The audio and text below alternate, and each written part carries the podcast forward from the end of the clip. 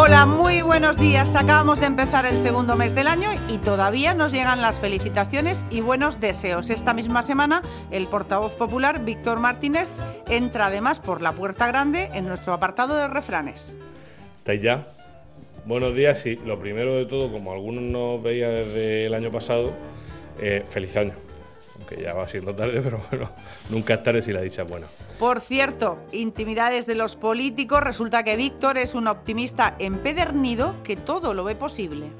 Con la propuesta que nosotros les acabamos de lanzar, hombre, eh, yo quizás sea un optimista mm, empedernido, y por eso y por eso me ilusione con esta propuesta que les acabamos eh, de lanzar y tenga esperanzas en que se modifique. Más intimidades, en este caso del fiscal superior de la región, José Luis Díaz Manzanera, que nos confiesa, no es nada grave, que no tiene memoria. El comunicado en concreto no me lo he traído. ¿eh? pero bueno, se puede, no sé si ustedes no lo tienen a su, a su disposición, pues se les puede, se les puede mandar. ¿eh?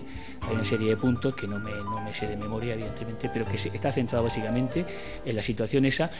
Y a este otro señor lo hemos pillado. Acababa de quejarse de lo mal que funcionaban las cosas en la Consejería de Sanidad de Murcia, cuando él mismo tiene que reconocer que al menos el tema de las oposiciones lo están haciendo bien. Es Javier Lanza, secretario de la Federación de Sanidad de Comisiones Obreras en la región.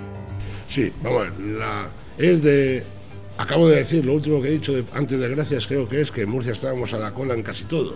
Pues fíjate, me has pillado, porque precisamente la OPE es de las comunidades autónomas que mejor lo está gestionando.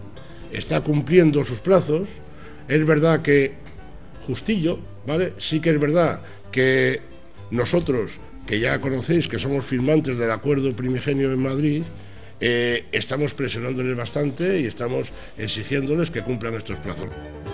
Buen humor se gasta el consejero de Hacienda, Fernando de la Cierva, en el inicio de una rueda de prensa. Buenas. ¿Qué? Sí, sí, lo haces tú, ¿no? Sí, sí. ¿Qué tal? Que callados que estáis, que formales decir algo. Bueno, tampoco, aunque el tema sea serio, no podemos. Buenos días. Buenos días y esas cosas, ¿no? Pero, ¿Has puesto el agua Paquito aquí abajo?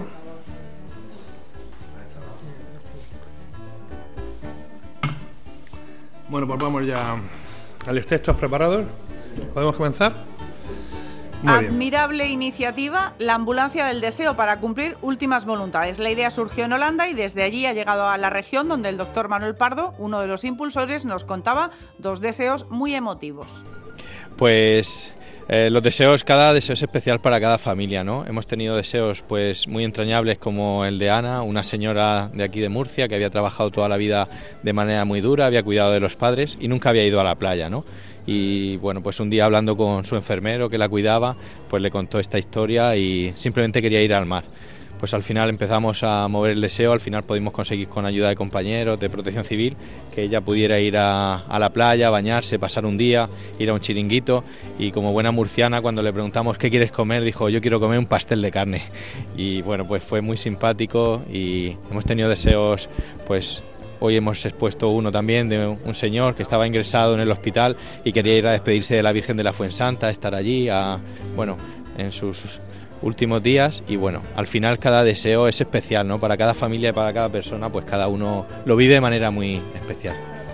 Dejamos para el final a Nicolás Maduro, peculiar orador que no se sabe en qué idioma habla. Donald Trump, hands up Venezuela, de inmediati.